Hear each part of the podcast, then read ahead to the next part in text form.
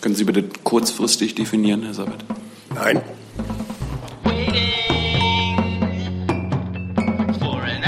Kolleginnen, liebe Kollegen, herzlich willkommen in der Bundespressekonferenz zur Regierungspressekonferenz am Mittwoch. Ich begrüße ganz herzlich Regierungssprecher Steffen Seibert und die Sprecherinnen und Sprecher der Ministerien. Und ich begrüße außerdem zwei Besuchergruppen, und zwar einmal 30 Jurastudenten der Ludwig-Maximilians-Universität in München. Herzlich willkommen. Liebe Hörer, hier sind Thilo und Tyler. Jung und Naiv gibt es ja nur durch eure Unterstützung. Hier gibt's keine Werbung, höchstens für uns selbst. Aber wie ihr uns unterstützen könnt oder sogar Produzenten werdet, erfahrt ihr in der Podcast-Beschreibung. Zum Beispiel per PayPal oder Überweisung. Und jetzt geht's weiter. Und äh, dazu noch 15 Praktikanten der SPD-Bundestagsfraktion. Auch an Sie ein herzliches Willkommen. Und dann hat der Regierungssprecher das Wort für den Bericht aus dem Kabinett. Bitte schön. Ja, guten Tag, meine Damen und Herren. Ich beginne mit einer wichtigen Maßnahme für unsere Sicherheit. Das Kabinett hat heute einen Gesetzentwurf über die Verarbeitung von Fluggastdaten besprochen. Ein Gesetz, mit dem Terrorismus und schwere Kriminalität effektiver bekämpft werden können. Ein Gesetz für unsere Sicherheit. Dieses Gesetz setzt die sogenannte EU-PNR-Richtlinie um, also eine europäische Richtlinie über die Verwendung von Fluggastdaten. Was wird da geschehen? Künftig werden Fluggastdaten von Flügen übermittelt, die von Deutschland aus in einen Drittstaat gehen, also in einen Staat außerhalb der Europäischen Union oder von einem Drittstaat nach Deutschland. Erfasst sind aber auch Flüge zwischen den Mitgliedstaaten der Europäischen Union. Es betrifft Fluggastdaten für alle Flüge des äh, Linienverkehrs, des Charter- und des Taxiverkehrs, nicht Flüge, die militärischen Zwecken dienen. Und äh, es handelt sich bei diesen Fluggastdaten, die erfasst sind ähm, von diesem Gesetzentwurf, ausschließlich um Informationen, die die Fluggäste bei der Reservierung oder bei der Buchung von Flügen oder beim Check-in zur Verfügung gestellt haben, also Namen, Adresse, weitere Kontaktdaten, Angaben zur Reiseroute, Reisedaten, Reisedaten und Zahlungsart. So viel dazu erst einmal. Der zweite Punkt im Kabinett, äh, die Änderung des Energie- und Stromsteuergesetzes. Das Ziel dieser Gesetzesänderung ist, äh, Elektro- und Plug-in-Hybridfahrzeugen, die im öffentlichen Nahverkehr eingesetzt sind, steuerbegünstigt gleichzustellen den Oberleitungsbussen und dem Schienen Bahnverkehr. Außerdem ist beschlossen worden, dass die bisherige Steuervergünstigung vor Erdgas, das als Kraftstoff verwendet wird, verlängert wird über 2018 hinaus bis 2026, wobei in den letzten drei Jahren auf 2026 zu diese Begünstigung stufenweise verringert wird. Die bisherige Steuerbegünstigung für Flüssiggas oder auch Autogas genannt, die hingegen wird Ende 2018 aufgehoben zwei wichtige rentenpolitische Beschlüsse. Das eine ist, äh, darüber wurde lange diskutiert, die Angleichung der Rentenwerte in Ost und West. Ein Schritt, mit dem dann bald 30 Jahre nach dem Mauerfall auch in der Rentenversicherung die Unterschiede zwischen Ost und West beseitigt werden. Konkret wird ähm, der Rentenwert Ost ab dem 1. Juli 2018 an den im Westen angeglichen, und zwar in sieben Schritten.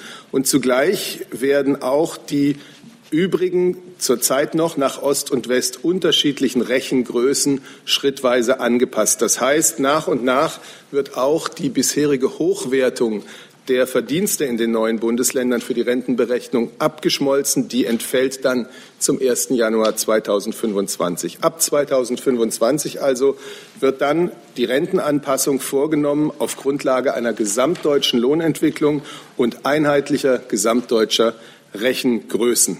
Und diese Angleichung wird auf die gesetzliche Unfallversicherung und auf die Alterssicherung der Landwirte übertragen. Damit wir das Beitragsziel für 2030 einhalten können, sieht dieser Gesetzentwurf vor, dass der Bundeszuschuss erhöht wird. Das beginnt 2022. Da werden die Bundesmittel schrittweise jährlich erhöht. Es geht mit 200 Millionen zusätzlich äh, Euro im Jahr 2022 los und dann in den Jahren 23 bis 25 jeweils 600 Millionen Euro. Ab 2025 fällt der Bundeszuschuss dann dauerhaft jährlich um zwei Milliarden Euro höher aus. Der zweite wichtige Beschluss betrifft äh, Die sogenannten Erwerbsminderungsrentner, also äh, Menschen, die frühzeitig in Rente gehen müssen, da sie krankheitsbedingt nicht mehr oder nur noch sehr eingeschränkt arbeiten können. Das sind jährlich derzeit etwa 170.000 Menschen. Für diese Gruppe ist es dann schon die zweite Verbesserung ihrer Situation in dieser Legislaturperiode. Ähm, es ist nämlich so, dass die Betroffenen in dieser schwierigen Situation oft nicht ausreichend abgesichert sind. Und äh, jetzt werden mit dem heute beschlossenen Gesetzentwurf diese sogenannten Erwerbsminderungsrenten, die künftigen Erwerbminderungsrenten, spürbar erhöht. Wie macht man das? Indem man die sogenannte Zurechnungszeit für die Rentenberechnung schrittweise von 2018 bis 2024 um drei Jahre verlängert. Also das heißt, die Rente für Erwerbsgeminderte wird ab 2024 so berechnet, als ob diese Menschen mit ihrem bisherigen durchschnittlichen Einkommen statt bis 62 bis 65 Jahre gearbeitet hätten. Und auch diese schrittweise Verlängerung der Zurechnungszeit wird auch in der Alterssicherung der Landwirte eingeführt. Das nächste Thema des Bundeskabinetts, eingebracht vom Bundesinnenminister, die Neustrukturierung des Leistungssports und der Spitzensportförderung. Das handelt sich dabei um ein gemeinsames Konzept des Bundesinnenministeriums, des Deutschen Olympischen Sportbundes und erstellt unter Mitwirkung der Sportminister der Bundesländer. Entschuldigung. Das Ziel dieser Maßnahme ist, die Transparenz der Spitzensportförderung durch dieses vorgelegte Konzept zu verbessern.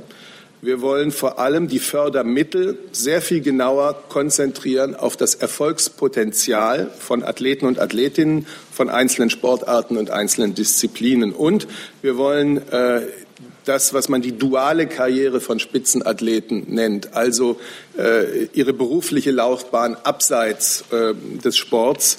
Äh, das, da wollen wir auch, das wollen wir auch optimieren. Dafür stellt diese Reform wesentliche Weichen. Für detaillierte Nachfragen, denke ich, ist äh, das Bundesinnenministerium sicher gewappnet. Zum Schluss noch hat die Bundesarbeitsministerin, fast zum Schluss, hat die Bundesarbeitsministerin im Kabinett über die aktuelle Lage der Integration von Flüchtlingen in den Arbeitsmarkt berichtet. Das war zunächst einmal Gelegenheit, sich noch mal vor Augen zu führen, äh, welche gute Entwicklung am Arbeitsmarkt wir auch im Jahre 2016 verzeichnen konnten. Der höchste Wert von Erwerbstätigen in Deutschland, nämlich 43,4 Millionen Menschen seit der Wiedervereinigung. Die Lage auf dem Arbeitsmarkt ist weiterhin positiv.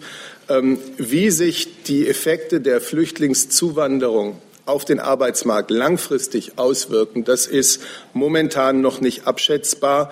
Die Folgen der Zuwanderung durch Flüchtlinge beginnen sich gerade erst statistisch auszuwirken. Was sich jetzt schon zeigt, ist, dass der Kurs der Bundesregierung, Ausbau der Sprachförderung, Maßnahmen zur beruflichen Qualifikation dieser Menschen, dass das der richtige Weg ist, um eine erfolgreiche Arbeitsmarktbeteiligung von Flüchtlingen zu ermöglichen.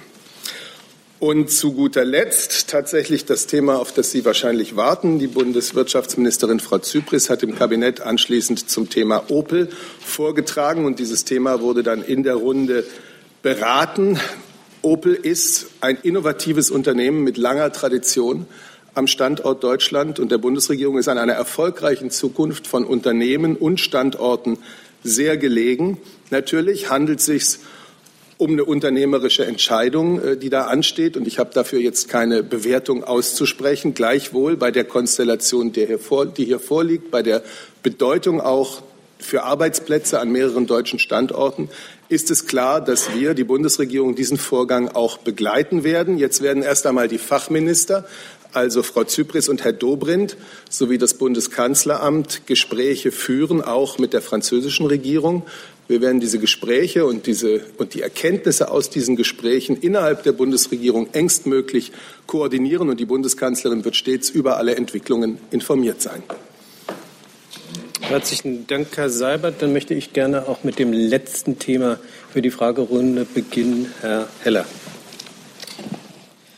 Ähm, ich würde gerne, Herr Seibert, auch Frau Alemanni, zunächst mal wissen, äh, wie die Informationsstränge und auch Zeitpunkte, äh, in denen die Bundesregierung von diesem Merger erfahren hat, wie die ausgesehen haben. Und ich möchte zum Zweiten gerne wissen, wie die Bundesregierung abseits so mancher Kritik an der Kommunikation dieser ganzen Geschichte ähm, diesen Merger in Hinblick auf seine ökonomischen Auswirkungen, auch in Hinblick auf das Zusammenrücken deutsch-französischer Industrie bewerten. Wollen Sie anfangen, Frau Lehmann? Gerne, Herr Sabat. Ähm, wie Sie ja in den Presseberichten auch gestern äh, entnehmen konnten und verschiedenen Äußerungen, ist es relativ kurzfristig oder hat das relativ kurzfristig das Licht der Öffentlichkeit erblickt. Äh, Ministerin Zypris hat sich ja gestern auch schon entsprechend geäußert und äh, hat betont, dass sie das für nicht akzeptabel findet, dass eine solche Entscheidung äh, an die Öffentlichkeit gelangt, ohne dass vorher mit Betriebsrat und IG Metall und den Beschäftigten gesprochen wird. Ähm, Wichtig ist jetzt, äh, dass äh, das Unternehmen auch die Verantwortung für die Standorte, für das Entwicklungszentrum und für die Sicherung von Beschäftigung äh, übernimmt. Und Frau Zypris hat auch deutlich gemacht, dass sie diese klare Erwartung an ähm, das Unternehmen und an General Motors hegt. Wir sind in engen Kontakt getreten. Ähm, die Ministerin wird heute noch mit ihrem französischen Pendant, Minister Sapin, in Kontakt dazu treten und sprechen, aber das BMW ist auch schon mit den Arbeitnehmervertretern, IG Metall und dem Opel-Chef äh, in Kontakt getreten. Wir werden auch weiter äh, in engen Austausch innerhalb der Bundesregierung und natürlich auch mit den Beteiligten und Betroffenen bleiben.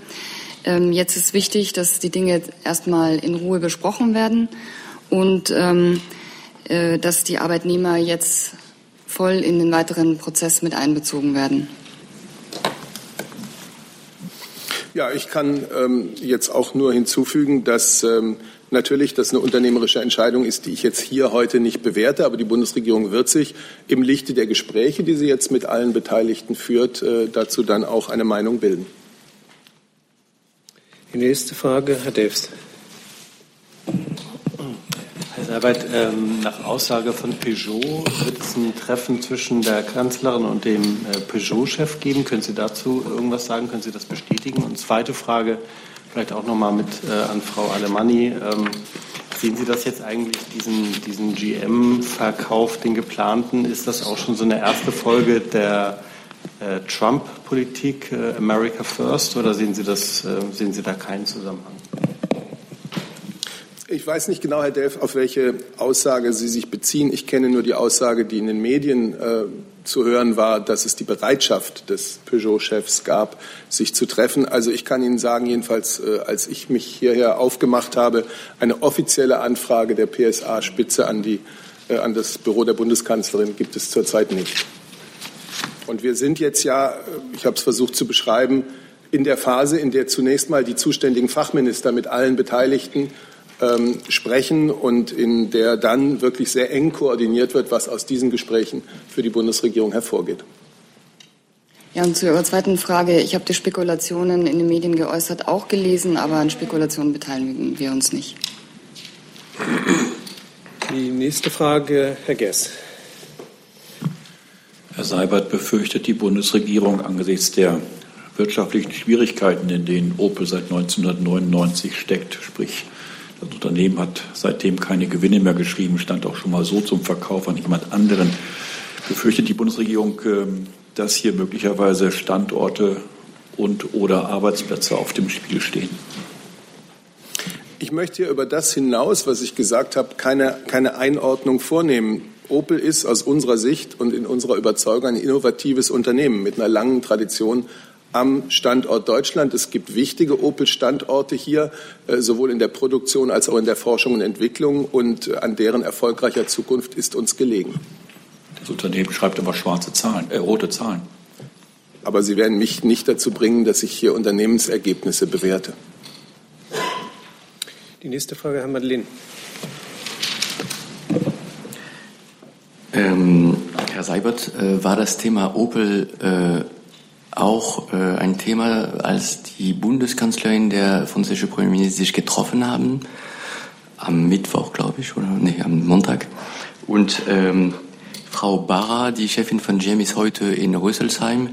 Sind da Gespräche geplant mit der Bundeskanzlerin oder mit anderen Mitgliedern der Bundesregierung?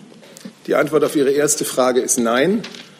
Und die Antwort auf Ihre zweite Frage ist, dass ich Ihnen vorgetragen habe, dass die zuständigen Fachminister und auch das Bundeskanzleramt jetzt in Gespräche mit den Beteiligten eintreten. Äh, und da kann ich Ihnen hier noch keine endgültige Liste machen. Darf ich eine Zusatzfrage vielleicht an Frau Alemani und äh, den Sprecher vom Verkehrsministerium? Gibt es da Gespräche mit Frau Barra, die in den nächsten Stunden geplant sind? Also zu einzelnen Gesprächen kann ich Ihnen nichts sagen. Ich kann Ihnen aber sagen, dass die Gespräche, die wir heute führen, telefonisch stattfinden werden. Herr Heller nochmal. Ich wollte noch ergänzen. Ach, pardon, das Verkehrsministerium, richtig. Genau. Herr Madeleine, ich kann Ihnen bestätigen, dass Minister Dobrindt äh, Gespräche mit Opel und auch mit der französischen Regierung äh, führen wird. Äh, diese Gespräche werden heute stattfinden. Darüber hinaus kann ich Ihnen jetzt aber auch keine einzelnen Gesprächspartner nennen. Jetzt Herr Heller. Ich, ich würde gerne wissen, ähm, mir erläutern lassen, ob es irgendwelche äh, Vorgaben für Genehmigungen, für Prüfungen auf behördlicher Ebene, sei es der Bundesregierung, sei es des Kartellamtes für einen Merger dieser Art geben muss. Gibt es irgendwelche Prozeduren und, äh, und, und Instrumente, die bei einem Merger zwischen einem deutschen und einem französischen Unternehmen äh, anfallen. Also wenn Sie schon wissen, wie der Merger genau verlaufen wird, Herr Heller, dann wissen Sie schon mehr als ich. Äh, wie Sie den äh, Äußerungen entnommen haben, gibt es ja jetzt Gespräche, die schon weit fortgeschritten sind zwischen den Unternehmen, die aber noch nicht finalisiert sind. Wir ähm, können uns ja immer erst dann äußern, wenn es tatsächlich ähm, Verträge gibt, die unterzeichnet werden oder spruchreife Entscheidungen gibt. Soweit sind wir nicht. Äh, und wenn es dann soweit ist, wird sich das natürlich im Rahmen des kartellrechtlichen äh, und unserer anderweitigen Regularien natürlich äh, abspielen müssen. Aber da das alles noch im Konjunktiv ist, kann ich mich dazu nicht im Detail äußern. Darf ich, darf ich einfach noch mal nachfragen, wenn Sie von kartellrechtlichen Bedingungen und Ähnlichem sprechen? Der Merger eines deutschen Unternehmens mit einem französischen Unternehmen außerhalb des Sicherheitsbereiches. Ist das in irgendeiner Weise von Gesetzen in Deutschland berührt? Das heißt, muss dann irgendein Prüfverfahren ansetzen, ganz allgemein? Es ist immer noch eine sehr weit äh, gefasste Frage. Es gibt die Kartellregelungen mit den Umsatzschwellen, die Sie kennen ähm, äh, EU-rechtliche Umsatzschwellen, deutsche kartellamtliche Umsatzschwellen, die gibt es äh, außerhalb von sicherheitsrelevanten ähm, Bereichen, sehe ich darüber momentan keinerlei äh, Sonderregularien.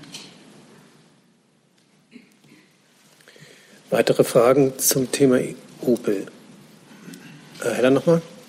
Ich würde gerne nochmal nachfragen zu den, zu den Gesprächen, die geplant sind. Verstehe ich das richtig andersherum, dass es dass es bisher noch keine Ministergespräche gegeben hat, die also bislang noch nicht informiert worden sind von der französischen Regierungsseite über diesen Merger und das erst heute anläuft mit dem Telefonat Sapin zum Beispiel? Also da kann ich mich nur wiederholen, was die Ministerin äh, zum Thema Öffentlichkeit und Kommunikation erzählt hat gestern. Ähm, das ist breit durch die Medien gelaufen, gestern auch im Fernsehen. Dem habe ich nichts hinzuzufügen. Ansonsten wurden heute im Laufe des Tages schon Gespräche geführt und werden auch noch weiter Gespräche geführt. Aber, Herr Lange? Hab, können Sie noch mal sagen, mit welchem Ziel diese Gespräche geführt werden? Also Sie sagen uns auf der einen Seite, Sie wissen noch nichts über den Deal, aber was wird denn dann besprochen?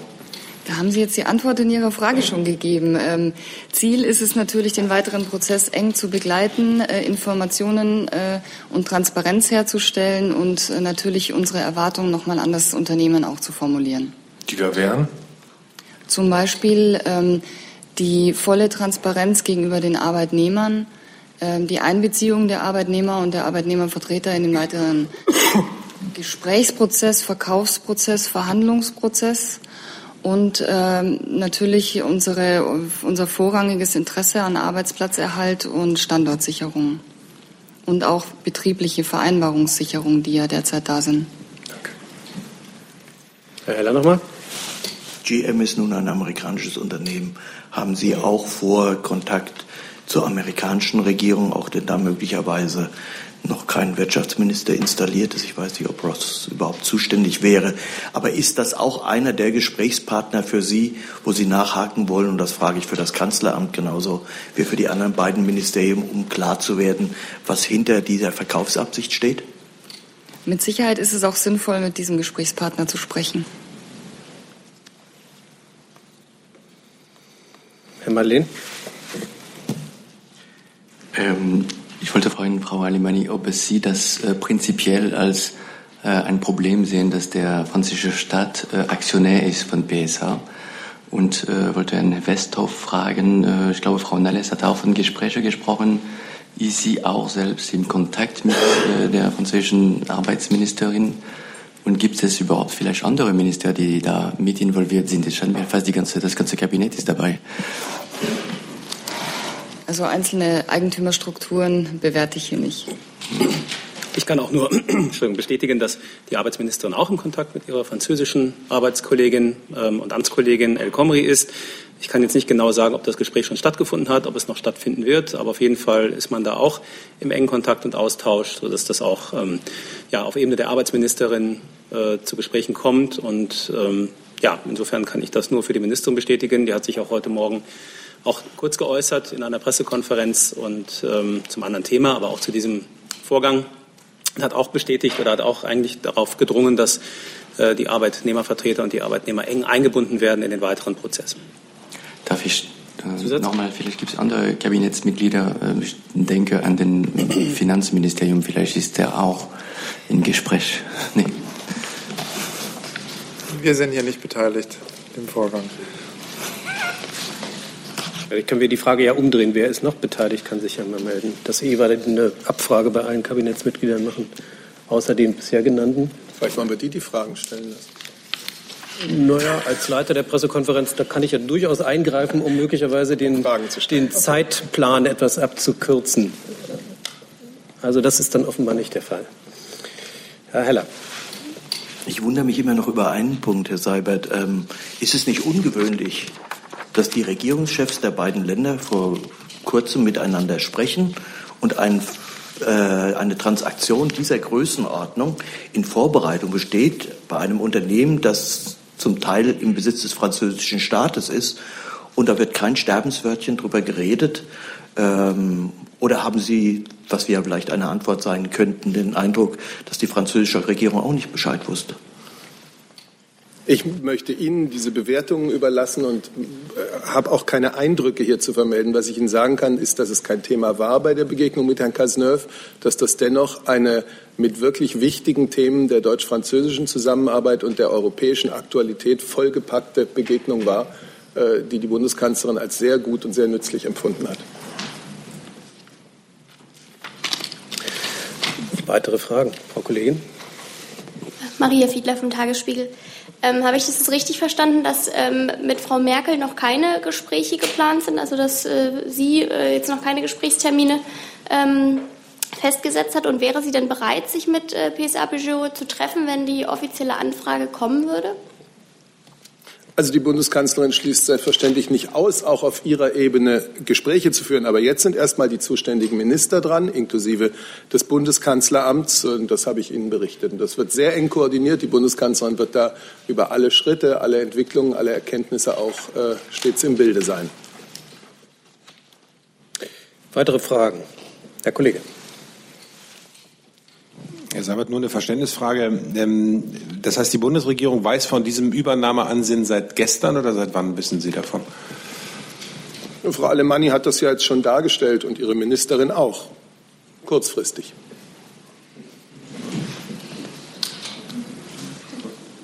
Gibt es weitere Fragen? Herr Jung dazu? Können Sie bitte kurzfristig definieren, Herr Sabat? Nein. Sie sagten, im, Sie sagten zu Ihrer Rolle im NSA-Untersuchungsausschuss, dass Sie nur so viel wissen, wie Sie wissen müssen. Kann es also sein, bezogen auf die Frage von Herrn Heller, dass Sie einfach nicht wissen, ob es zwischen Herrn Hollande und Frau Merkel um dieses Thema ging? Also, Herr Hollande war gar nicht da. Es war Herr Cazeneuve. Entschuldigung. Gut, so viel weiß ich. Zweitens bin ich sehr dafür, dass wir meine Aussage im NSA-Untersuchungsausschuss hier nicht mit dieser Materie vermengen.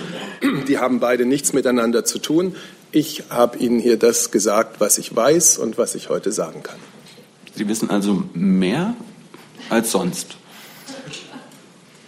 Es wird sinnlos auf diese Art und Weise. Gibt es weitere Fragen zum Thema Opel, äh, Herr Gers? Gibt es einen Zeitplan, bis wann die Gespräche beendet sein sollen oder bis wann man Klarheit haben möchte? Nein, ich kann Ihnen keinen Zeitplan nennen. Ich denke, das gilt auch für das Wirtschaftsministerium. Aber es ist auch klar, dass wir uns jetzt mit, äh, mit einiger Dringlichkeit an diese Gespräche machen. Ich sehe keine weiteren Fragen. Erstmal zum Komplex Opel. Dann kommen wir noch zu der Tagesordnung des Kabinetts. Gibt es dazu Fragen, ehe ich alles einzeln aufrufe? Ich hatte vorhin eine Frage von Herrn Juni zu einem Thema. Also zu den Fluggastdaten können Sie uns kurz ähm, ausführlich informieren, welche abrufbaren, abrufbaren Daten über mich als Passagier äh, nun gespeichert werden und welche nicht? Kurz informieren und ausführlich informieren ist äh, nicht immer das Gleiche, aber ich bin sicher, Herr Plate schafft beides. Ich werde es mal ähm, versuchen. Also vielleicht zunächst einmal, ist vielleicht recht formal, aber vielleicht trotzdem wichtig. Jetzt passiert gar nichts anderes als gestern, weil es ja erst einmal nur ein Gesetzentwurf des Kabinetts ist, der das parlamentarische Verfahren noch durchlaufen muss. Ansonsten ist es so, dass sich die äh, personenbezogenen Daten, die übermittelt und gespeichert werden dürfen, aus Anhang 1 der PNR-Richtlinie ähm, ergeben. Wir haben extra auf unsere Website auch so ein FAQ gestellt, wo äh, die alle aufgelistet sind. Das sind insgesamt 19 Punkte. Wenn dringendes Interesse besteht, kann ich es äh, vorlesen, aber äh, zur Abkürzung würde ich meinen, dass es vielleicht gar nicht schlecht ist, angesichts der Tatsache, dass es auf unserer Website so auch abrufbar ist, dass ich darauf einfach verweise. Würde ich so vorgehen. Ein Datensatz, der gespeichert werden soll, sind die Essens, Essenswünsche von mir als Passagier. Wie hilft das im Kampf gegen den Terrorismus, zu wissen, was ich als Essenswunsch auf meinem Flug habe. Ja, so ins Detail kann ich da jetzt ehrlich gesagt hier von dieser Stelle aus nicht gehen. Das ist einer der Punkte, den Sie gerade. Äh Genau, ja, sind sehr viele Punkte. Ich kann jetzt nicht zu jedem Einzelpunkt äh, genau die Historie gerade hier auswendig äh, nacherzählen, wie das in die Richtlinie gekommen ist, deren Umsetzung das ja ist. Ähm, will das gerne mal versuchen, für Sie zu recherchieren, wie dieser sehr spezielle Punkt in die Richtlinie offenbar gekommen ist. Und dann reiche ich das sehr gerne nach. Danke. Danke. Weitere Fragen dazu? Das ist nicht der Fall. Dann haben wir noch äh, das Stromsteuergesetz, äh, Spitzensportförderung, die Flüchtlinge und den Arbeitsmarkt und die Rente. Da hatte ich eine Frage gesehen. Rente? Nicht. Gibt es Fragen zu anderen Themen des Kabinetts? Das ist nicht der Fall. Dann hat doch Herr Jung ja, zum war, Kabinett. Ja, Herr Sabat war der NSA-Untersuchungsausschuss Thema im Kabinett wo Sie, Herr Altmaier und Frau Merkel auch morgen teilnehmen? Nein, aber ich sehe auch gar keinen Grund, warum das hätte heute ein Kabinettsthema sein sollen. Die Zeugenaussagen haben stattgefunden, beziehungsweise die eine findet noch statt und das geht alles seinen parlamentarischen Weg. Herr Scheidt dazu? Kabinett noch? Ja. Ähm, ist so voll. Na? Jetzt? Jetzt. Frage an Herrn Seibert genau dazu, zu dieser Zeugenaussage der Bundeskanzlerin morgen. Können Sie uns irgendwas berichten, wie sie sich darauf vorbereitet? Hat sie sich da noch mal Akten kommen lassen? Oder ähm, ist Ihnen bekannt, ähm, wie sie in diese Befragung reingeht? Ich kann Ihnen dazu überhaupt nichts berichten. Die Bundeskanzlerin wird wie auch bei früheren Auftritten als Zeugin in Untersuchungsausschüssen mit der großen Bereitwilligkeit äh, hineingehen äh, diesem parlamentarischen Gremium Rede und Antwort zu stehen, nach bestem Wissen und Gewissen. Herr Jung dazu. Das ist aber zu, zu, Ihrer Aussage, sagten Sie, ich bekomme konkrete Empfehlungen für das, was ich sage, aus der Abteilung zugeliefert. Da ging es um das, äh, das äh, Bundeskanzleramt und die Abteilung 6. Bekommen Sie auch aus anderen Abteilungen im Bundeskanzleramt zugeliefert, was Sie zu welchen Themen auch immer sagen müssen? Oder ist es die das ist das einzige Thema, also Thema Geheimdienste, wo Sie Redeempfehlungen und Wortempfehlungen erhalten. Ich möchte jetzt grundsätzlich werden. Ich werde meine Zeugenaussage im NSA-Untersuchungsausschuss hier nicht fortsetzen. Das war ja eine allgemeine Frage zu Nein, das war keine allgemeine Frage. Sie bezog sich auf meine Zeugenaussage im NSA-Untersuchungsausschuss und ich werde diese Zeugenaussage, die abgeschlossen ist, hier nicht fortsetzen. Und Sie sind nicht der Frager im Untersuchungsausschuss. Haben Sie von, zu, zur REC-PK von heute konkrete Empfehlungen bekommen, äh, was Sie zu sagen haben? Wenn ja, von wem? Ich habe zur REC-PK von heute, wie vor jeder REC-PK, mit vielen Kollegen aus dem Bundeskanzleramt, aus den Ministerien, aus meinem eigenen Bundespresseamt äh, mich unterhalten und mir Informationen geben lassen. Das verstehe ich als meine Vorbereitung auf Ihre Fragen. Ich glaube, weniger würde Sie auch enttäuschen. Weitere Fragen? Dann möchte ich gern noch mal dem Auswärtigen Amt das Wort erteilen für eine Reiseankündigung, damit das nicht in Vergessenheit gerät. Ja, genau. Ich möchte äh, Sie über die Reisepläne des äh, Bundesaußenministers informieren. Er wird morgen nach Bonn reisen, um dort am Donnerstag und Freitag das äh, G20-Außenministertreffen zu leiten. Der Außenminister sagte dazu heute, Außenpolitik ist mehr als Krisenmanagement und muss mehr sein. Wir sind gut beraten, nicht ständig mit dem Feuerlöscher von einem Brand zum nächsten zu laufen. Deshalb ist es so wichtig, sich im Kreise der 20 größten Staaten gemeinsam den Ursachen von Konflikten und den Möglichkeiten friedlicher Krisenprävention und Konfliktbeilegung zu widmen. Kein Staat der Welt kann die großen internationalen Probleme unserer Zeit alleine angehen. Terrorismus, Wasserknappheit, Flucht und Vertreibung und humanitäre Notlagen Lagen bewältigt man nicht durch Abschottung. Der Klimawandel lässt sich nicht mit Stacheldraht bekämpfen. Die Zufälle der internationalen Diplomatie wollen es, dass es nicht nur für mich, also für den Außenminister, eine Premiere, eine Premiere ist. Die Weltpolitik macht in diesen Tagen halt in Deutschland. Wir wollen in Bonn und dann in München bei der Münchner Sicherheitskonferenz diese Gelegenheit nutzen, auch die großen Fragen auf der Agenda anzugehen. Sie sehen also, es wird in Bonn darum gehen, über Ursachen und Konflikte zu sprechen, Ursachen von Krisen und Konflikten zu sprechen und zu diskutieren, wie wir diese Welt nachhaltig und friedlich gestalten können. Das ist ein, für den Außenminister ein wichtiger Austausch jenseits der täglichen Krisendiplomatie. Und ich kann Ihnen auch noch sagen, dass der Außenminister sich sehr darauf freut, als Gastgeber und wenn Sie so wollen, bei sich zu Hause in Deutschland die Außenminister der G20 zu empfangen. Und äh, wo dies noch nicht erfolgt ist, diese auch zu ersten offiziellen Gesprächen kennenzulernen. Es wird da am Rande des Außenministertreffens, das wird Sie nicht überraschen, auch um die großen Fragen der Weltpolitik gehen, die, die großen Krisen. Und ähm, es wird auch Gelegenheit geben zu, zu bilateralen Gesprächen, zum Beispiel mit dem russischen Außenminister Sergei Lavrov oder dem chinesischen Außenminister. Am Freitagabend wird, der, wird Außenminister Gabriel dann weiter nach Hamburg reisen, wo er auf Einladung des ersten Bürgermeisters der Freien und Hansestadt gemeinsam mit dem kanadischen Pre Premierminister Justin Trudeau und der kanadischen Außenministerin Freeland am Mathieu-Mal teilnimmt. Und am späten Freitagabend geht es dann schließlich weiter nach München, wo der Außenminister dann am Samstag an der Münchner Sicherheitskonferenz teilnimmt. Ähm, über die Sicherheitskonferenz wissen Sie schon sehr viel. Herr Ischinger war ja hier, aber was Sie vielleicht noch nicht wissen, ist, dass der Außenminister seine Amtskollegen aus Frankreich, Russland und der Ukraine zu einem Treffen im Normandie-Format eingeladen hat, was am Rande der Münchner Sicherheitskonferenz stattfinden wird. Hintergrund ist, dass es ähm, nach den jüngsten Eskalationen um, rund um die Stadt Avdiv, Avdivka in der Nähe von Donetsk um eine Rückkehr zur Waffenruhe gehen soll und, zu, und um den Abzug von Truppen und schweren Waffen von der Kontaktlinie. Außerdem wollen die Außenminister über die nächsten Schritte bei der Umsetzung der Minsker Vereinbarungen beraten. Das war's von mir. Vielen Dank. Dankeschön. Gibt es dazu Fragen, Herr Heller? Sie hatten eben ähm, das Wort Feuerlöscher, glaube ich, genannt. Ähm, eine der Brandherde ist ja seit ewigen Zeiten Nahost-Israel. Ähm, sind Sie schon so weit einzuschätzen, was das, was aus Amerika kommt, zu Israel äh, wirklich ist? Ist das schon eine, eine Kurswende weg von einer Zwei-Staaten-Lösung oder ist es das noch nicht? Gibt es da noch Erklärungsbedarf gegenüber dem amerikanischen Kollegen in den, in den nächsten Tagen in, in Bonn? Ähm, wie interpretieren Sie das? Und die Frage, die sich daran anschließt, äh, die, die Konsultationen zwischen der israelischen und der deutschen Regierung sind ja abgesagt worden. Äh, stehen dahinter nicht auch politische ähm, Faktoren wie Änderungen wie die, die wir gerade jetzt erleben in der, in der Israel-Politik der Vereinigten Staaten? Was den letzten Punkt angeht, so sind die Konsultationen verschoben worden. Ähm, und die Begründung hat, glaube ich, Herr Seibert hier auch schon mal vorgetragen.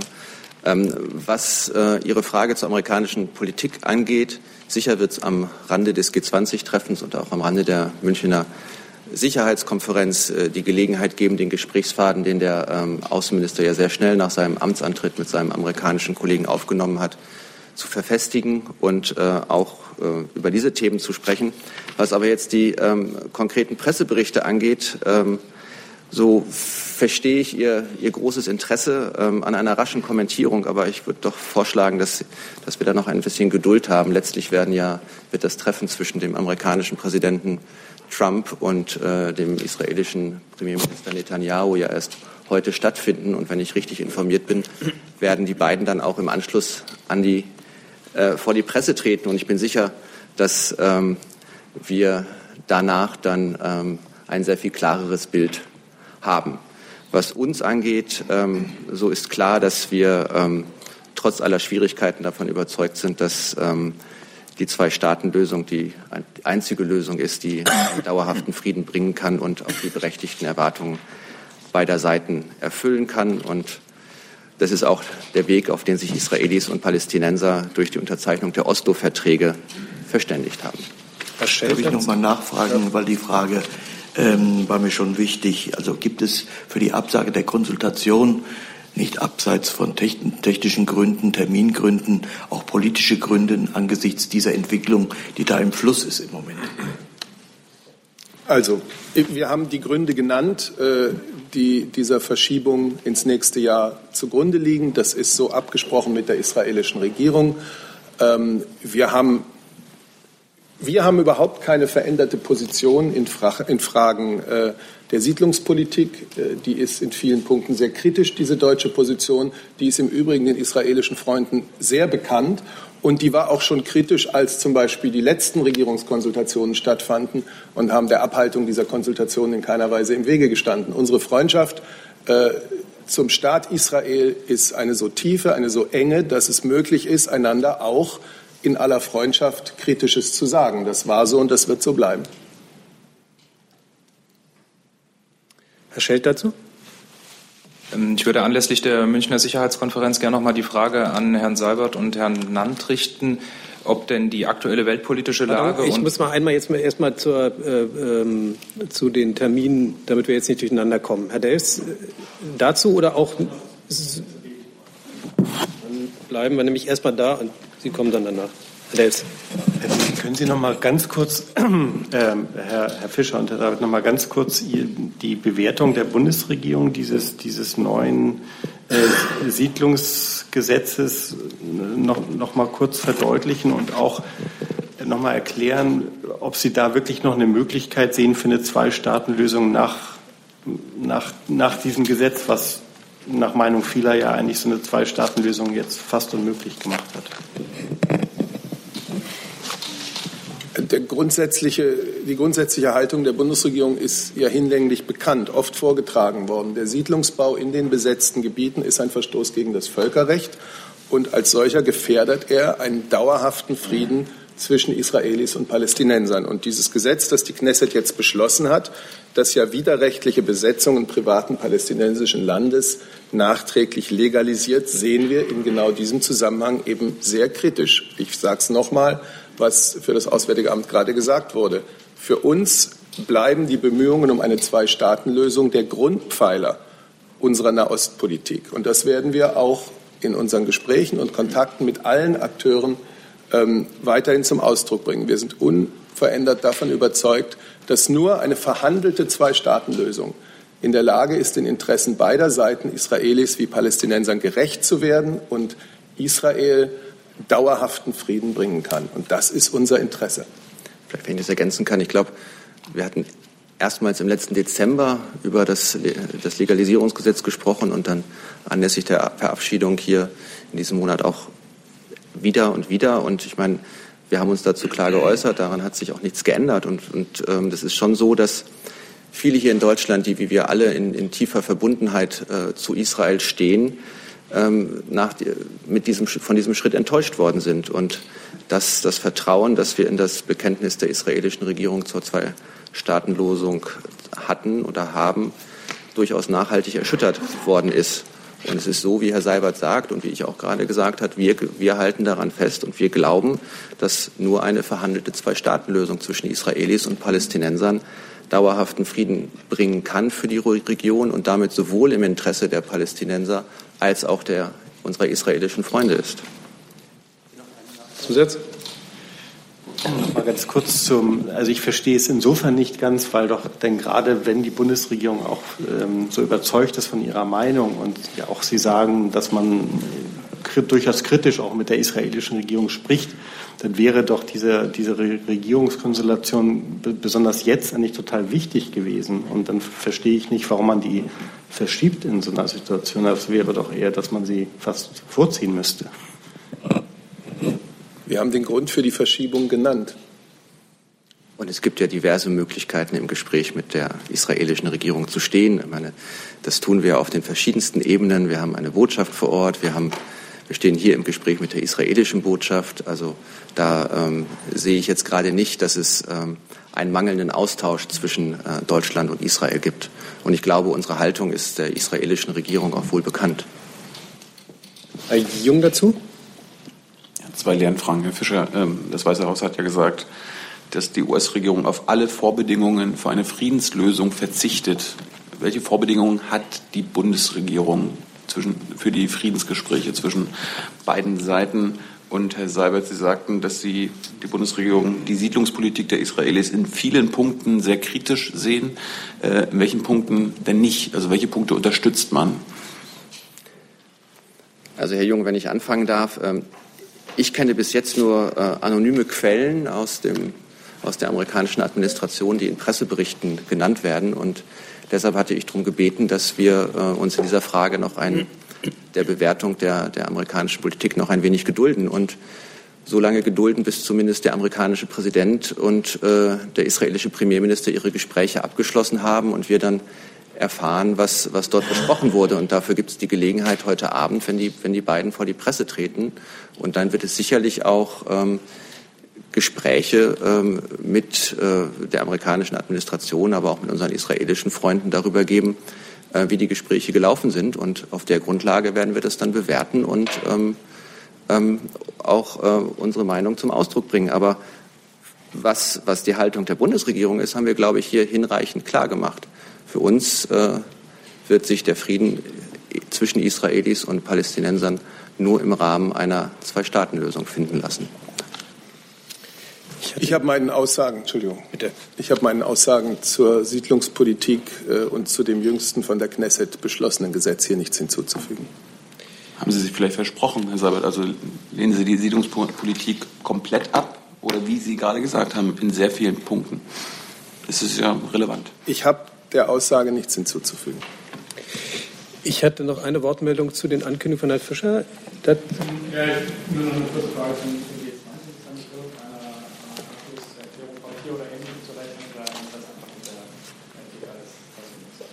Ich gehe davon aus, dass es ähm, das ist ja ein informelles Treffen der Außenminister. Es findet ähm, erst zum zweiten Mal statt. Das erste Treffen war, hat in Mexiko stattgefunden und soweit ich mich entsinne, gab es damals auch keine Abschlusserklärung.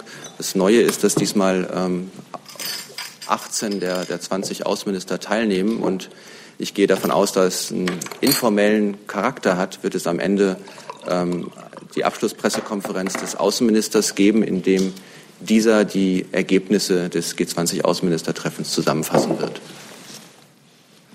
Dankeschön. Bevor wir zur Frage von Herrn Scheld kommen, hat Herr Plate noch eine Nachlegung. Ja, und zwar, weil das ein bisschen offen war. Ich hatte jetzt nochmal Gelegenheit, die äh, Liste, die umfangreiche Liste der Daten, die übermittelt und gespeichert werden dürfen, nach dem äh, PNR-Modell äh, durchzusehen. Also Essenswünsche sind da ehrlich gesagt nicht dabei. Woher Sie das haben, kann ich Ihnen natürlich jetzt selber nicht sagen, aber die sind da nicht dabei. Also es wäre sozusagen, wenn es so berichtet würde, dass das jetzt eine Grundlage für die Ermittlung von Essenswünschen schafft, nicht zutreffend.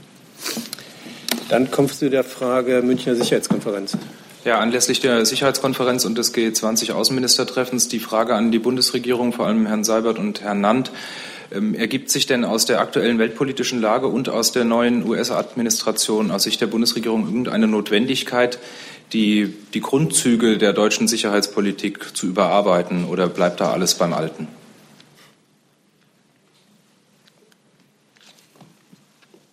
Ich glaube, eine Außen- und Sicherheitspolitik, die nicht auch äh, Entwicklungen mit einbezieht und äh, immer auch selber in der Entwicklung bleibt, ähm, wäre falsch. Aber ich will Ihnen jetzt hier gar nichts äh, weiter verraten, außer dass die Bundeskanzlerin am Samstag um 9 Uhr eine außen- und sicherheitspolitische Rede in München halten wird, nach der Sie hoffentlich klarer sehen. Ähm, als Ergänzung kann ich vielleicht nur sagen, wie Sie ja wissen, haben wir ja 2016 das Weißbuch ähm, der Bundesregierung veröffentlicht. Da steht unsere Position drin und das sind natürlich auch die langfristigen Züge. Und dass wir insgesamt mehr Verantwortung übernehmen müssen, das hatte ich, glaube ich, auch letzten Freitag schon mal gesagt, ist ja schon ein Thema gewesen auf der Münchner Sicherheitskonferenz vor drei Jahren, also 2014, wo sich ja die Ministerin unter anderem dazu eingelassen hat. Und viele Bemühungen, die wir jetzt machen, auch auf dem NATO-Verteidigungsministertreffen jetzt heute und morgen, wo jetzt auch ähm, Absichtserklärungen mit, äh, mit europäischen Partnern unterzeichnet werden, laufen ja genau in diese Richtung, dass man insgesamt sagt, wir wollen mehr Verantwortung übernehmen, wir müssen quasi eine faire Lastenverteilung bewegen. Und das ist ein Zug, der schon länger da ist. Weitere Fragen dazu? Herr Wonka. Herr Fischer oder Herr Seibert zum Stichwort Münchner Sicherheitskonferenz. Da tritt ja auch der türkische Premierminister auf. Meine Frage, hat Herr Yildirim für seinen Auftritt in München eine Genehmigung und ein Visum erhalten? Oder und hat er für einen Wahlkampfauftritt im Ruhrgebiet im Rahmen seiner Visite äh, eine Genehmigung seitens des Auswärtigen Amtes oder ein entsprechendes äh, Visum erhalten? Soweit ich weiß, sind Wahlkampfauftritte von ausländischen Politikern genehmigungspflichtig. Mich würde interessieren, wer hat diese Genehmigung erteilt und wieso? Also was ich Ihnen sagen kann, ist, dass der türkische Premierminister in der Tat Teilnehmer an der Münchner Sicherheitskonferenz sein wird. Und ähm, deshalb ist es für uns auch keine Überraschung, dass er nach Deutschland kommen wird. Ähm, was die Frage von ähm, öffentlichen Auftritten angeht, so ist es, glaube ich, äh, eine Sache der Länderbehörden, über die diese zu entscheiden haben. Und ähm, Näheres kann Ihnen dort sicherlich auch der Kollege aus dem Innenministerium oder aus dem Justizministerium erläutern. Ähm, was ich dazu sagen kann, ist, dass uns so Repräsentanten der Türkei natürlich willkommen sind und dass äh, gerade in, in schwierigen Zeiten Begegnung, Dialog und Austausch wichtig sind. Und das ist, da, dafür wird es auch am Rande der Münchner Sicherheitskonferenz Gelegenheit geben. Aber wir wünschen uns natürlich auch, dass wir dabei fair und rücksichtsvoll miteinander umgehen. Hier in Deutschland haben mehr als drei Millionen Menschen ihre Wurzeln in der Türkei. Viele von ihnen nehmen weiter regen Anteil an den politischen Entwicklungen in, in der Türkei. Das respektieren wir, aber das will ich auch klar sagen, wir wollen auch nicht, dass die innenpolitischen Auseinandersetzungen aus der Türkei zu uns nach Deutschland getragen werden. Herr Dr. Platte. Ja, vielleicht nur ganz kurz, weil, weil ich jetzt auch angesprochen worden bin. Ich glaube, da besteht so ein bisschen eine Fehlvorstellung, wie das sozusagen in solchen Vorfällen, die oder Vorfälle ist vielleicht nicht der richtige Ausdruck, aber jedenfalls bei solchen Ereignissen oder geplanten Ereignissen, Auftritten zu laufen hat, weil Sie sagten Genehmigungspflicht von Wahlkampfauftritten. So kann man das, äh, glaube ich, pauschal nicht sagen. Man muss zwei Rechtskreise ähm, unterscheiden in solchen Fällen. Einmal den völkerrechtlichen äh, und außenpolitischen Rechtskreis, der insbesondere die Frage betrifft, ähm, ist, es, ist es okay? Ist der äh, Gaststaat, wenn man so will, in dem Fall Deutschland, einverstanden damit, dass auch äh, ein Teil der Wahl eines bestimmten Landes dort im Gaststaat durchgeführt äh, wird, wie zum Beispiel ist es in Ordnung für die Bundesrepublik Deutschland, dass Türken dort auch an einer türkischen Wahl teilnehmen, ohne sozusagen sich örtlich, räumlich in die Türkei zu begeben. Das ist sozusagen etwas vor die Klammer gezogenes, was üblicherweise im, im Wege von einem verbalen Notenaustausch zwischen den Staaten äh, geklärt wird. Glaube, bei der bevorstehenden, Sta äh, äh, bevorstehenden Wahl bzw. Referendum noch nicht abschließend erfolgt, wobei da der konkrete Sachstand sicher beim AA ähm, liegen müsste. Meines Wissens liegt aber so eine Bitte der Türken schon vor. Der zweite Sachverhalt ist sozusagen der innerstaatliche Sachverhalt. Und innerstaatlich, wenn man so einen rechtlichen Anfasser für solche Themen sucht, ist das letztlich eine Frage des Versammlungsrechts. Und seit der, seit der Föderalismusreform ist das Versammlungsrecht ja in der Zuständigkeit der Länder.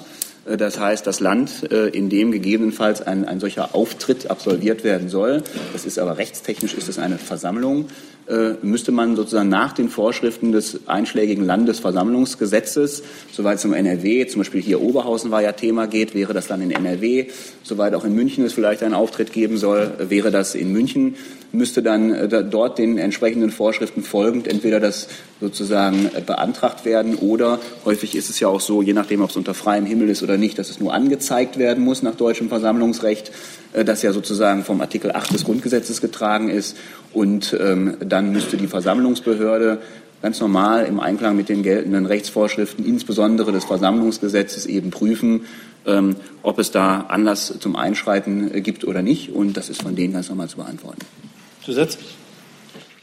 Das heißt, Bundesbehörden haben keinerlei Möglichkeit, einen Wahlkampfauftritt eines türkischen oder eines ausländischen Staatspolitikers in Deutschland zu verbieten oder zu unterbinden. Ist das richtig? Oder gibt es eine Möglichkeit, einen Wahlkampfauftritt eines türkischen Ministerpräsidenten äh, in Deutschland zu verhindern für den Bund? Wenn Herr, Pla Herr Plate hat es ja gerade erläutert. Das sind Fragen des, des Versammlungsrechts, die hier betroffen sind. Und ähm, die, die, die, Entscheidung darüber liegt in den Händen der, der zuständigen äh, Behörden vor Ort. Ähm, was ich dazu nur sagen kann, ähm, es hat in der Bundesrepublik in der Vergangenheit auch Wahlkampfauftritte ähm, von Politikern anderer Länder und nicht ausschließlich nur aus der Türkei gegeben. Und ähm, dieses Land steht immer noch. Aber nur wenige Länder wollen die Todesstrafe einführen und die Demokratie abschaffen. Ähm, ich glaube, die Einführung der Todesstrafe ist ähm, nicht im Verfassungsreferendum vorgesehen. Ähm, insofern äh, ist es nicht so. Aber es gibt auch andere Länder, mit denen wir gute Beziehungen pflegen, in denen ähm, es die Todesstrafe noch gibt. Ich meine, das, Sie kennen unsere Haltung zur Todesstrafe. Wir lehnen sie ab und fordern diese Länder auch auf, ähm, die Todesstrafe gar nicht, äh, nicht anzuwenden, bzw. abzuschaffen. Aber das ist ja in der, in der Türkei nicht, nicht der Fall. Und weil es dort die Todesstrafe nicht gibt und weil auch eine Einführung derzeit im legislativen Prozess keine Rolle spielt. Und darüber hinaus wissen Sie natürlich, dass wir die Entwicklung in der Türkei genau verfolgen. Und ähm, deshalb verfolgen wir auch den Prozess der Verabschiedung der, der türkischen Verfassung sehr genau. Und ich meine, Sie kennen unsere Haltung bezüglich Demokratie und Rechtsstaatlichkeit in der Türkei. Und ähm, wir appellieren in all unseren Gesprächen, aber eben auch öffentlich äh, an die Türkei, dass sie sich nachdrücklich für den Schutz und die Stärkung dieser Rechte einsetzt. Weitere Fragen dazu, Frau Kollegin? Cordula Robeck, RTL NTV. Herr Seibert, ich versuche es trotzdem noch mal. Wie problematisch findet es denn die Kanzlerin persönlich? Vielleicht haben Sie da etwas Einblick, dass der türkische Minister, Premierminister ähm, sozusagen auf deutschem Boden dafür werben wird, in der Türkei die Demokratie zu schwächen oder gar abzuschaffen. Und wenn ich noch mal eine zweite Frage direkt an Dr. Plate stellen kann.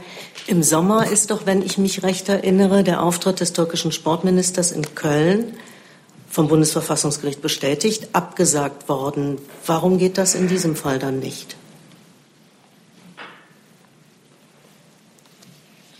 Gut, ähm, fange ich an. Sie haben vielleicht verfolgt, äh, wie sich die Bundeskanzlerin bei ihrem kürzlichen Besuch in Ankara ja sehr klar geäußert hat äh, zu, äh, zur innenpolitischen Entwicklung in der Türkei, zu Erwartungen und Hoffnungen, die wir dabei auch haben, gerade weil wir es im vergangenen Sommer natürlich sehr begrüßt haben, dass der, der blutige Putsch gegen die türkische Demokratie verhindert werden konnte.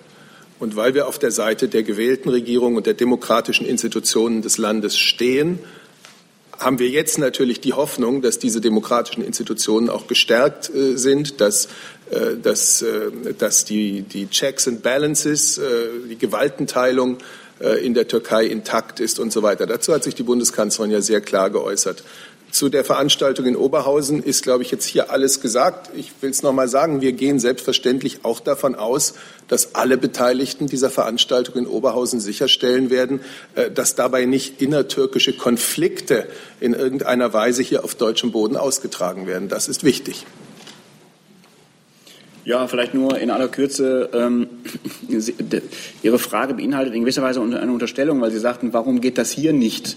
Ähm, das hat ja ehrlich gesagt hier, das hat ja, hier auf der Bank äh, niemand gesagt, dass das hier nicht geht. Wir haben nur gesagt, über die ähm, gegebenenfalls angemeldete oder noch anzumeldende Versammlung zu befinden, ist Sache der ist Sache der zuständigen Versammlungsbehörde. Zu welchem Urteil die kommt, ob, das, äh, ob sie das sozusagen äh, durchgehen lässt, ob sie einschreitet, äh, das hängt ja nun konkret vom Sachverhalt, namentlich den Details äh, der, der Anmeldung der Versammlung. Meistens wird es sich um eine Anmeldung, eine bloße handeln, hängt es ab.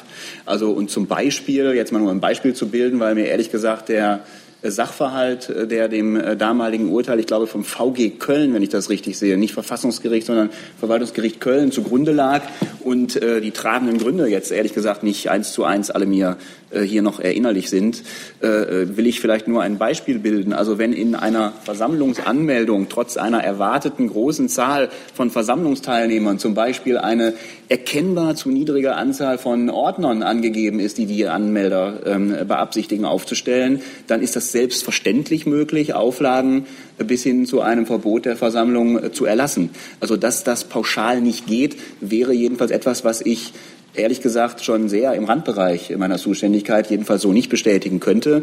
Richtig ist nur, das Versammlungsrecht ist Sache der Länderbehörden. Weitere Fragen dazu? Herr Wonka nochmal. Herr Fischer, ist Ihnen bekannt, dass Herr Erdogan angekündigt hat, sobald das Referendum durch ist, dass er für die äh, Einführung der Todesstrafe eintreten wird? Insofern gibt es durchaus einen Zusammenhang zwischen dem äh, Referendum und der Todesstrafe. Wundert mich, dass Sie das nicht sehen. Und an Herrn Seibert die Frage, schließen Sie aus, dass die deutsche Regierung wegen des Flüchtlingsdeals mit der Türkei in besonderer Weise entgegenkommt, sich derzeit gegenüber türkischen Regierungspolitikern verhält. Wenn ich vielleicht mit der Todesstrafe anfangen kann. Ich habe mich darauf bezogen, dass die Todesstrafe, was sehr gut hätte sein können, nicht Teil äh, der Verfassungsreform ist, dass es dazu eine Diskussion in der Türkei gibt. Das wissen wir alle. Dazu haben wir uns ja auch äh, sehr klar geäußert und ähm, haben auch die Implikationen, die das äh, mit Blick auf den äh, EU-Beitritt der Türkei hätte, sehr klar dargestellt. Das wissen unsere Gesprächspartner in der Türkei. Und ähm, dementsprechend gibt es da, glaube ich, äh, auch gar nicht viel mehr hinzuzufügen. Die, diese Bundesregierung, wie auch alle Vorgängerbundesregierungen, lehnt die Todesstrafe ab und lehnt vor allen Dingen auch ihre Wiedereinführung ab. Das gilt gegenüber der Türkei, das gilt aber auch gegenüber allen anderen Ländern, die sich mit solchen Absichten äh, tragen sollten oder wo es mögliche öffentliche Diskussionen dazu geben könnte. Meine Antwort auf Ihre Frage ist ja. Und ich will zum EU-Türkei-Abkommen noch einmal sagen, dieses Abkommen ist im deutschen und europäischen Interesse, es ist genauso im türkischen Interesse und es ist ein Abkommen, das eine humanitäre Wirkung gebracht hat, die man nicht unterschätzen sollte. Das massenhafte Sterben auf dem Mittelmeer, auf diesem Teil des Mittelmeers in der Ägäis, hat seitdem nahezu aufgehört. Es sind vorher Hunderte ertrunken. Seit diesem Abkommen glücklicherweise nur noch sehr wenige und natürlich ist jeder Einzelne zu viel. Aber die Zahlen sind nicht zu vergleichen mit der Zeit vor dem Inkrafttreten dieses Abkommens. Bei allen Problemen ist das etwas, äh, was man herausstreichen muss. Weitere Fragen zu diesem Komplex? Das ist nicht der Fall. Dann ein neues Thema. Ich habe auf meiner Liste Herrn Lange mit einem anderen Thema. Zum Stichwort Managergehälter hätte ich gern vom Justizministerium gewusst, ob der Minister dort ein Gesetz äh, ähm, in der Pipeline hat, um zum, äh, zum Beispiel den Forderungen im Koalitionsausschuss, äh, im Koalitionsvertrag zu diesem Thema nachzukommen, also mehr Transparenz herzustellen. Ich hätte dann auch gerne vom Finanzministerium gewusst, wie die Haltung des Ministers ist, der zuletzt in einer Talkshow gesagt hat, man müsse der Wirtschaft notfalls äh, Hilfestellung geben. Danke. Vielen Dank, Herr Lang. Ähm, der Minister hat sich ja gestern dazu geäußert. Das, auf das Zitat spielen Sie ja wahrscheinlich auch an. Ähm, er hat auch in diesem Zitat noch mal klargestellt, dass es um eine Unterstützung des ähm, Entwurfs der SPD-Fraktion geht. Es wird nichts Eigenes aus unserem Haus vorgelegt.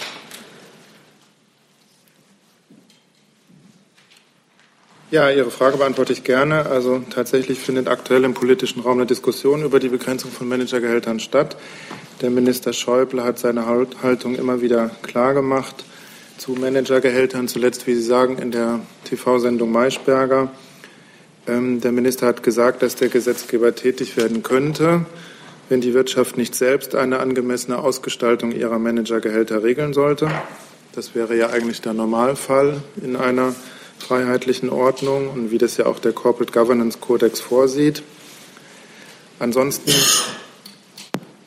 gibt es ja noch einen Punkt, der umzusetzen ist aus dem Koalitionsvertrag, was eben das zuständige Unternehmensgremium für die Festsetzung von Managergehältern angeht. Das betrifft jetzt in erster Linie das Gesellschafts- und Vertragsrecht und äh, dann eben die Kollegin des Bundesjustizministeriums. Ähm, für uns wäre dann im Zuge eines möglichen Gesetzgebungsprozesses zu prüfen, ob eben auch steuerrechtliche Aspekte zu regeln sind. Man muss eben sagen, dass die Beschränkung der Abzugsfähigkeit von Managergehältern hier nicht trivial ist, muss verfassungsrechtlich gut begründet sein. Gibt es auch Abgrenzungsprobleme? Und Sie wissen ja, nach dem Nettoprinzip sind Gehälter grundsätzlich steuerlich als Betriebsausgaben abziehbar. Das muss man dann also sehr sorgfältig prüfen in einem solchen möglichen Gesetzgebungsverfahren. Herr Jung dazu. Frau Behni, Ihr Minister meinte, es müsse ein Maximalverhältnis zwischen Vorstandsgehältern und Durchschnittslöhnen geben. Ähm, was für ein maßvolles Verhältnis stellt sich der Minister denn vor? Ich habe dem, was der Minister gestern gesagt hat, nichts hinzuzufügen. Das steht jetzt erstmal für sich. Sie wissen ja, es gibt einen Entwurf aus der SPD-Fraktion, wie gesagt, und ähm, das wird damit flankiert. Ähm, aber die, das, was der Minister gestern gesagt hat, ist das, was wir zu dem Thema zu sagen haben. Eine eigene Haltung über ein Maximalverhältnis hat der Minister nicht. Hat die das habe ich nicht gesagt. Ich habe gesagt, der Minister hat sich gestern dazu geäußert und das ist das, was ich Ihnen dazu sagen kann. Herr Seibert, hat die Kanzlerin eine Vorstellung eines Maximalverhältnisses? Keine, die ich Ihnen hier äußern könnte, nein. Ich weiß das nicht. Weitere Fragen dazu? Dann ein neues Thema und zwar der Kollege Tujala. Ja, geht an Herrn Seibert zum Thema Russland. Und zwar, Herr Seibert, hatten Sie ja vor geraumer Zeit angekündigt, dass der äh, BND-Bericht zur vermeintlichen russischen Desinformationskampagne ähm, veröffentlicht werden würde und sogar ähm, ja, öffentliche Schlussfolgerungen daraus gezogen werden sollten. Ähm, davon ist jetzt keine Rede mehr. Ähm, ja, wie kommt es dazu, dass Ihre Ankündigungen bislang keine Taten gefolgt sind? Ähm, waren das Fake News? Herr Tujala, Sie verpassen immer die entscheidendsten und schönsten Sitzungen hier, nämlich die, äh, ich weiß es nicht, die letzte oder die vorletzte Regierungspressekonferenz, äh, in der wir genau darüber gesprochen haben, auf die Frage des heute nicht, Herrn Anwesen, des heute nicht anwesenden Herrn Jolkwer. Ich würde Sie bitten, sich das im Protokoll noch mal genau anzugucken. Äh, Kurzzusammenfassung. Ich habe das nicht versprochen. Ich habe zu dem Zeitpunkt, als diese Meldung aufkam, gesagt, dass dieser Bericht geprüft wird und ich noch nicht sagen könne, ähm, welche Konsequenzen daraus äh, ergehen. Das ist etwas anderes, als eine Veröffentlichung zu versprechen. Und damit erledigt sich dann auch der zweite Teil Ihrer Frage. Nein, das, was Sie gesagt haben, war es natürlich nicht. Gut, aber trotz allem wurde ja ähm, angekündigt, dass der Bericht veröffentlicht werden sollte. Ähm, jetzt nicht von mir. Nee, aber ähm, im Zusammenspiel von Kanzleramt und halt dem BND selber, wie Herr, Herr Maskolo selber ähm, geschrieben hat in der Süddeutschen Zeitung. Also es wurde angekündigt, dass der Bericht veröffentlicht werden soll. Entschuldigung, es wurde von mir nicht für die Bundesregierung Nein. angekündigt und auch nicht fürs Bundeskanzleramt angekündigt. Da kann ich jetzt äh, bestimmte Medienartikel nicht kommentieren. Mhm. Ich naja. habe es hier nicht angekündigt. Jetzt mal bei den Gut, Fakten. jetzt, jetzt, jetzt weg von Ihnen, Herr Seibert. Ja, ähm, wurde halt von den Fakten. Ja, es wurde aber trotz allem argumentiert, dass der Bericht jetzt nicht veröffentlicht werden würde, ähm, weil er halt keine Beweise zutage gefördert hätte. Ähm, das ist natürlich eine ja, ziemlich äh, kuriose Argumentation und die Leute wundern sich darüber, warum denn entlastende Materialien denn dann halt nicht ähm, veröffentlicht werden, sondern halt nur, wenn sie Beweise für eine Desinformationskampagne zutage gefördert hätten. Sie beziehen sich auf einen Zeitungsbericht, nicht auf offizielle Aussagen. Diesen Zeitungsbericht kommentiere ich nicht. Ich habe in der äh, Regierungspressekonferenz, die Sie ja vielleicht doch noch nachlesen werden, äh, mich dazu geäußert. Was Neues habe ich dazu nicht zu sagen. Was ich auch gesagt habe, ist, dass die Nichtveröffentlichung eines Berichtes in keiner Weise bedeutet, dass es das Thema, äh, um das es bei diesem Bericht ging, nicht gibt. Das Thema Desinformation ist ein reales Thema. Das allerdings kann ich aus meiner täglichen Beobachtung sagen. Definitiv. Darf ich noch eine Nachfrage kurz dazu stellen? Die letzte, Kollege. Ja, das ist ein, ein reales Thema durchaus. Ähm, nun soll ja auch weiter ermittelt werden, obwohl keine Beweise ähm, gefunden wurden. Ähm, wie erklären Sie sich das? Also es wird argumentiert, dass die Russen äh, schlicht und ergreifend zu schlau gewesen wären, um äh, sich erwischen zu lassen. Ähm, das ist eine ja, recht abenteuerliche Argumentation. Das bedeutet ja letztendlich, man hat keine Beweise und das ist der Beweis dafür, ähm, dass der Angeklagte in Anführungsstrichen eventuell doch schuldig ist. Ähm, können Sie da diesen Hintergrund, äh, diese Argumentation etwas ähm, beleuchten? Abenteuerlich finde ich, dass Sie mir nun permanent einen Zeitungsartikel entgegenhalten, äh, in dem es keine offiziellen Äußerungen gibt und der auch nicht dem entspricht, was ich hier gesagt habe. Deswegen werde ich da nichts beleuchten. Nein. Ich sage noch einmal, das Thema Desinformation ist ein Thema, mit dem sich nicht nur äh, in Deutschland, sondern in ganz Europa und im Übrigen auch in Übersee ähm, man beschäftigen muss, weil es äh, zugenommen hat, weil es eine Wucht hat, die es vorher noch nicht gab. Desinformation, die manchmal äh, hausgemacht in Deutschland entsteht, Desinformation, die manchmal aus dem Ausland zu uns getragen wird. Ich kann Ihnen, äh, wenn Sie das mal wollen, regelmäßige Beispiele nennen, aber nicht hier. Aber ich glaube, die kennen Sie auch. Ein, pardon, jetzt äh, muss ich hier mal reingehen, Herr Kollege. Ähm, ich finde es durchaus legitim von Herrn Seibert, so wie er geantwortet hat. Dann müssen Sie eventuell Ihre Fragetechnik ändern. Aber ich möchte auch nicht, dass es hier zum Dialog kommt. Gibt es weitere Fragen zu diesem Thema? Gibt es nicht. Dann kommen wir zu einem nächsten Thema. Herr Kollege. Ich habe eine Frage wahrscheinlich am ehesten ans Bundesfinanzministerium zum Themenkomplex ähm, Steuervergünstigung Madeira. Inwiefern gibt es denn jetzt aus Ihrer Sicht Handlungsbedarf oder Gesprächsbedarf äh, mit Portugal oder äh, auf europäischer Ebene mit der EU-Kommission, wenn sich herausstellt, dass die Steuervergünstigung oder die, die Bedingungen, unter denen diese Steuervergünstigungen gewährt worden sind, offensichtlich nicht erfüllt worden sind? Wie ist da die Position des BMF? Können Sie kurz sagen, worauf Sie Bezug nehmen? Ich kenne den Vorgang Madeira jetzt nicht. Es geht um die Berichterstattung des Bayerischen Rundfunks ähm, zum Themenkomplex Madeira, wo äh, ja seit den 80er Jahren besondere Steuersätze gelten, äh, von fünf Prozent zum Beispiel, äh, gewährt auf EU-Ebene mit der Bedingung, ähm, dass vor allen Dingen die regionale Wirtschaft davon profitieren soll, auch was die Schaffung von Arbeitsplätzen angeht, was aber äh, nach den Recherchen so nicht der Fall zu sein scheint. Also ich kann jetzt von hier aus keinen Kommentar abgeben zum Steuersystem von Madeira. Ich bitte da auch um Verständnis. Ähm, es gibt innerhalb der äh, Europäischen Union verschiedene Steuersätze. Deutschland setzt sich intensiv ein für eine Mindestbesteuerung. Das muss in den verschiedenen Gremien innerhalb der EU, ähm, der OECD besprochen werden.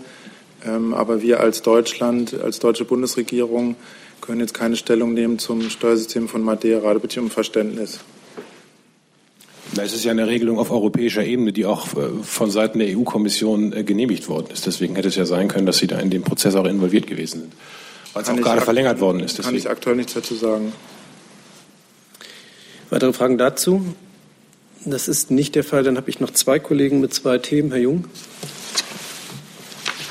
Bevor ich meine Fragen ans Auswärtige Amt stelle, Herr Plate, Sie hatten uns, glaube ich, nicht richtig also informiert, indem Sie gesagt haben, dass die Essenswünsche nicht gespeichert werden. Erstens, das Homeland Security äh, der Amerikaner fordert diese Speicherung dieser Information und in ihrem FAQ, was Sie uns vorhin gesagt haben, äh, unter der Frage, welche personenbezogenen Daten dürfen übermittelt und gespeichert werden. Punkt 14, Sitzplatznummer und sonstige Sitzplatzinformationen. Darum geht es. Diese Sitzplatzinformationen sind ja. die Essenswünsche und sie, die Europäer müssen das an das Homeland Security weitergeben. Also ich glaube, Nein. dass Sie uns da nicht. Also zum einen hatten Sie mich gar nicht richtig zitiert, ähm, dass ich gesagt habe, das würde nicht gespeichert, habe ich übrigens gar nicht gesagt. Ich habe nur gesagt, auf der Liste der Daten, die übermittelt und gespeichert werden, äh, steht von Essenswünschen nichts drauf. Das habe ich gesagt. Äh, ich kann aber konkret auch sagen, dass 14 Sitzplatzinformationen, dass da Essenswünsche definitiv nicht dazugehören zu Sitzplatzinformationen. Also woher Sie es haben, äh, kann, weiß ich inzwischen. Sie haben mir eine DPA-Meldung geschickt, aber ähm, die, die eigentliche Quelle ist wahrscheinlich immer noch nicht eine DPA-Meldung, sondern der Gesetzentwurf. Und da steht äh, wirklich nichts von Sitzplatzinformationen, äh, Entschuldigung, korrigiere mich, da steht natürlich schon was von Sitzplatzinformationen drin, aber steht wirklich nichts von Essenswünschen drin. Und, äh, und auch in der Richtlinie steht von Essenswünschen nichts drin, nach meinem Kenntnisstand. Was ein anderes Ministerium eines Drittstaats fordert oder nicht fordert, scheint mir, ohne dass ich diese Forderung kenne, für die Frage, was der Gesetzentwurf der Deutsche enthält, doch recht irrelevant zu sein. Können wir an anderer Stelle nochmal fortsetzen. Ähm, Herr Fischer, noch ganz kurz äh, zum Wechsel von Herrn Steinmeier ins Bundespräsidialamt. Da nimmt er ja viele Leute aus Ihrem Ministerium mit. Wer muss denn da alles mit oder wer, wer, wer geht da mit? Wie viele Stellen werden frei? Gehen Sie oder Herr Schäfer damit? Ich verstehe jetzt nicht genau, worauf Ihre Frage hinaus, äh, hinauszielt. Also ähm, sowohl Herr Schäfer als auch äh, ich sind im Auswärtigen Amt und äh, so wie ich das überblicke, werden wir das auch bleiben. Ähm, in der Tat wird es einige Personalwechsel geben. Ich meine, gestern, wenn Sie unsere, ähm, äh, wenn Sie die äh, Übergabeveranstaltung gestern äh, gesehen haben, in denen unsere neuen Staatssekretäre ähm, willkommen geheißen wurden von Außenminister Gabriel, äh, Staatssekretär Lindner und ähm, Staatssekretär Sontowski, werden Sie auch mitbekommen haben, dass dort äh, Staatssekretär Steinlein seine Abschiedsrede gehalten hat und auch angekündigt hat, dass er ins Bundespräsidialamt wechseln wird. Ähm, aber ich glaube, eine abschließende Liste von Kolleginnen und Kollegen, die ins Bundespräsidialamt wechseln, werde ich Ihnen hier nicht geben können. Zumal es ja auch gute Praxis ist, dass äh, Kolleginnen und Kollegen aus dem Auswärtigen Amt in anderen Bundesbehörden arbeiten. Im, im Bundeskanzleramt äh, sind eine Reihe von Kolleginnen und Kollegen, die in der außenpolitischen Abteilung, in der Europaabteilung arbeiten. Im Bundespräsidialamt ist es auch gute Praxis, dass dort äh, Kolleginnen und Kollegen aus unserem Haus in die außenpolitische Abteilung wechseln zum Beispiel. Also von daher ähm, ist es jetzt auch nichts ähm, ähm, Außergewöhnliches und von daher kann ich Ihnen auch keine abschließende Liste geben, weil es immer sozusagen einen Austausch zwischen diesen Behörden gibt. Weitere Fragen dazu? Pardon. Nee, nee, alles gut. Weitere Fragen dazu? Das ist nicht der Fall. Dann Herr Kollege noch mit einem Thema. Also Chase von der Deutsche Welle, meine Frage geht an, an, an Dr. Plate und eventuell auch an Herrn Seibert. Ähm, gestern hat Schleswig-Holstein angekündigt, ähm, keine Menschen bis auf weiteres mehr nach Afghanistan abzuschieben.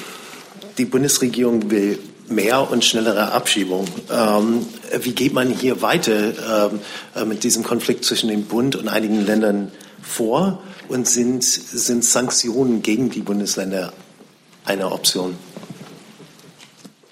Ja, ich denke, ich übernehme das vielleicht erstmal. Also klar, der Abschiebestopp Afghanistan aus Schleswig-Holstein ist, äh, ist uns natürlich bekannt. Dass der Bundesinnenminister hat sich auch in einem Schreiben sowieso schon vorher, bevor es zu diesem Abschiebestopp gekommen ist, an die Länder gerichtet, auch speziell nochmal in einem Schreiben an Schleswig-Holstein als Reaktion auf diesen Abschiebestopp und äh, ihm mitgeteilt, dass er das äh, im Moment für das falsche Signal hält und das auch etwas ausführlicher begründet auf der Linie, die ich hier auch schon mehrfach vorgetragen habe.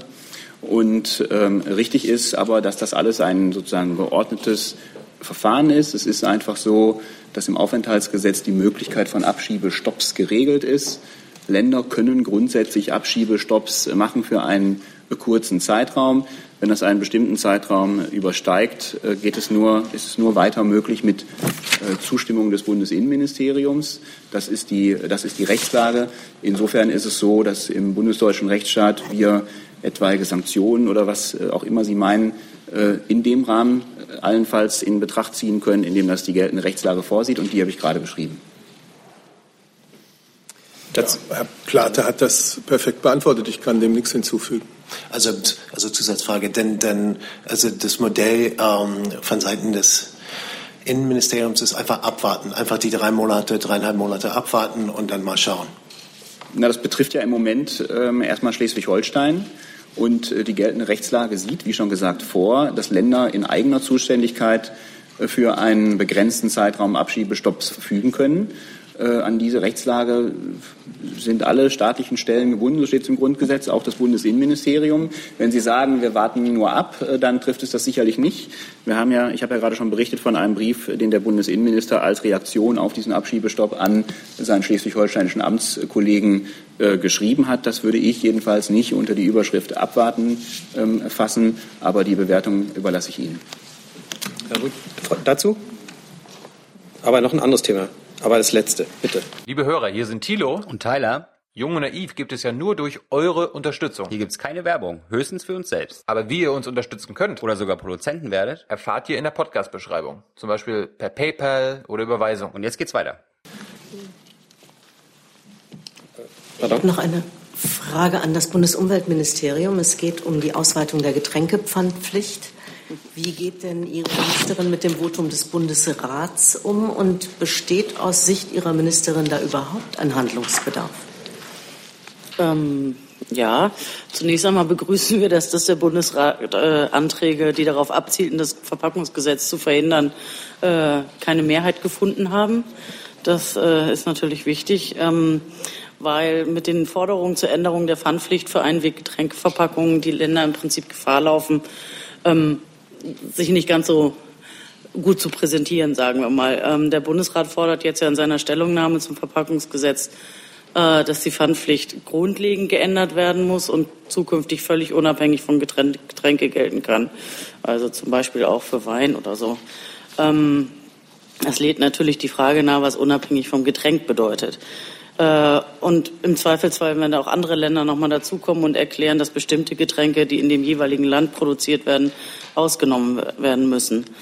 Ähm, so, die Pfandpflicht ist ansonsten im Übrigen aus guten Gründen ja auf diejenigen Getränkeverpackungen beschränkt, äh, für die dieser Markteingriff im Prinzip unter dem Aspekt der verfassungsrechtlich gebotenen Verhältnismäßigkeit gerechtfertigt ist. Also dazu muss sorgfältig sozusagen zwischen einem ökologischen Nutzen des Pfandes und der damit verbundenen Belastung für Wirtschaft und Verbraucher abgewogen werden. So, das ist so erstmal ein, ein Punkt dabei. Ein weiteres Kriterium ist noch die Frage, ob bei bestimmten Bereichen der Einsatz wiederbefüllbarer Flaschen technisch möglich und zulässig ist. Also zum Beispiel wäre das beim Sekt nicht so der Fall. Ähm, die Kriterien sind aber entgegen der Annahme des Bundesrats keineswegs sachfremd. Das hatte die ja gesagt. So. Weitere Fragen dazu? Das ist nicht der Fall. Dann bedanke ich mich für die Aufmerksamkeit und schließe die Pressekonferenz. Herzlichen Dank. Technisch wäre das wahrscheinlich machbar. Aber gucken Sie mal, wie klein solche Sektkellereien sind. Wir würden im Prinzip unseren ganzen Wirtschaftszweig rasieren. Wein und Sekt. Also diese Windschützer, die irgendwie, keine Ahnung, drei Hektar Wein abernten, die wären dann tot, weil sie sich einfach diese ganze Aufwand und die keltern ja oft schon gar nicht mehr selber, sondern machen das über die Genossenschaften, weil die Keltermaschinen schon zu teuer sind. Und es ist kompliziert.